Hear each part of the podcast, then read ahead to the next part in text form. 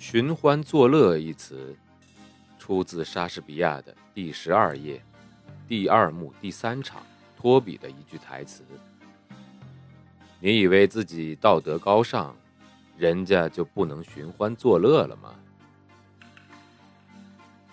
欢迎收听英国作家毛姆著作的《寻欢作乐》，翻译高新伟，演播生意人陛下。第四十二集。当我再见到奥尔古德牛顿，是在很多年以后了，因为在我达到黑马厩之后，我收到了一封来自巴顿特拉福德夫人的信。信中让我不要去他的公寓，而是在六点钟跟他在维多利亚火车站的头等候车室见面。原因他见面时会告诉我。周一的时候，我一能够离开医院，就到了那儿。等了一阵之后，就看见他进来了。他迈着轻快的小碎步向我走过来。你有什么要告诉我的吗？我们找个安静的角落坐下来吧。我们找到了一个地方。我必须要解释为什么让你到这儿来。他说道：“爱德华现在住在我那儿。最开始他不想过来，不过我说服了他。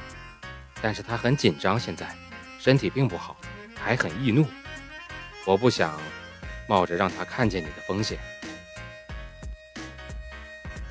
我把我知道的事实告诉了特拉福德夫人，她听得非常认真，还时不时的点头。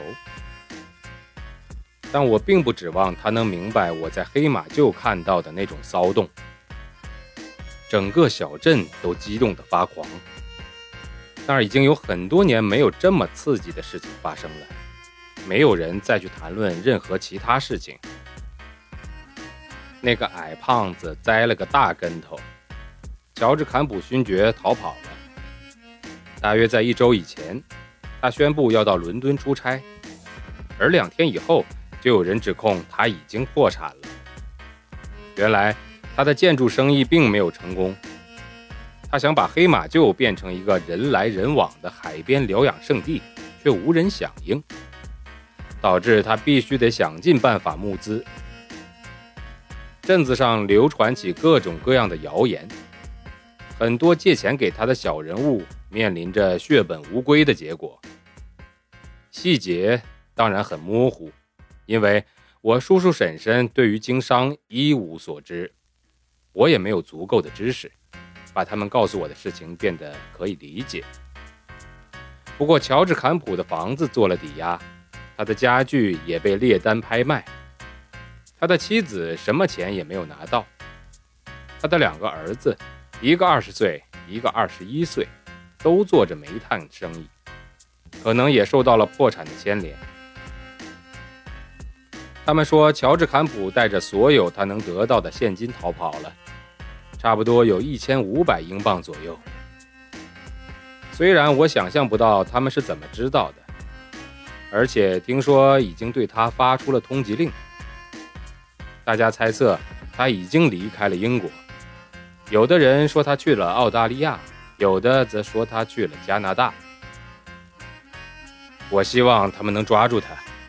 我叔叔说，所有人都感到非常愤慨，大家都不能原谅他，因为他总是那么的喧闹和狂暴，因为。他总是拿其他人开玩笑，还说要请他们喝酒，给他们游园票。更因为他有他好看的马车和放荡不羁携带着的那顶棕色的圆顶礼帽。但周日晚上礼拜后，在教堂的礼拜室里，教堂执事告诉了我叔叔最坏的消息：在过去的两年里，他几乎每周都会在哈佛沙姆。和罗西·德里菲尔德见面，并且他们总在一个酒店里过夜。酒店老板还在乔治勋爵的投机事业中做了投资。在发现他的钱都没了的时候，他把整个事情都说了出来。如果乔治勋爵骗了别人，那么这个老板还有可能保守秘密。可他竟然还诈骗了这个帮了他大忙，并且把他看作是亲密朋友的人，这就让他忍无可忍了。我想他们是一起逃跑了，一定是的。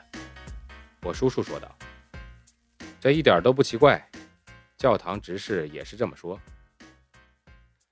晚饭过后，当女佣在收拾东西的时候，我走到厨房去跟玛丽安说话。他当时也在教堂。听说了这件事，我相信那天晚上没有多少人在认真听我叔叔布道。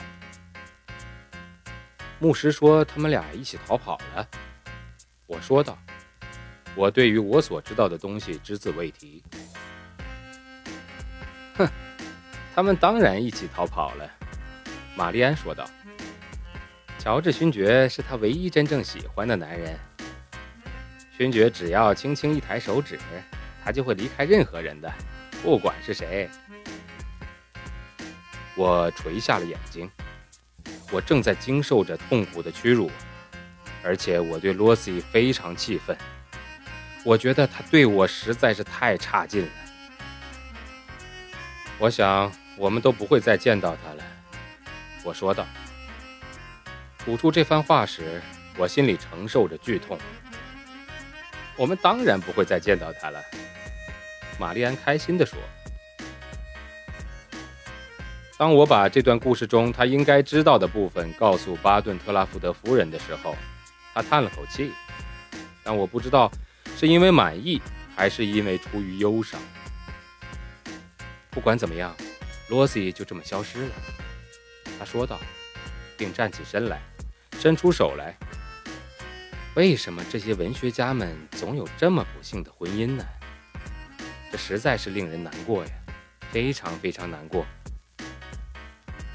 十分感谢你所做的事情。我们现在知道自己面对的是什么了。最重要的就是，它不能影响爱德华的创作。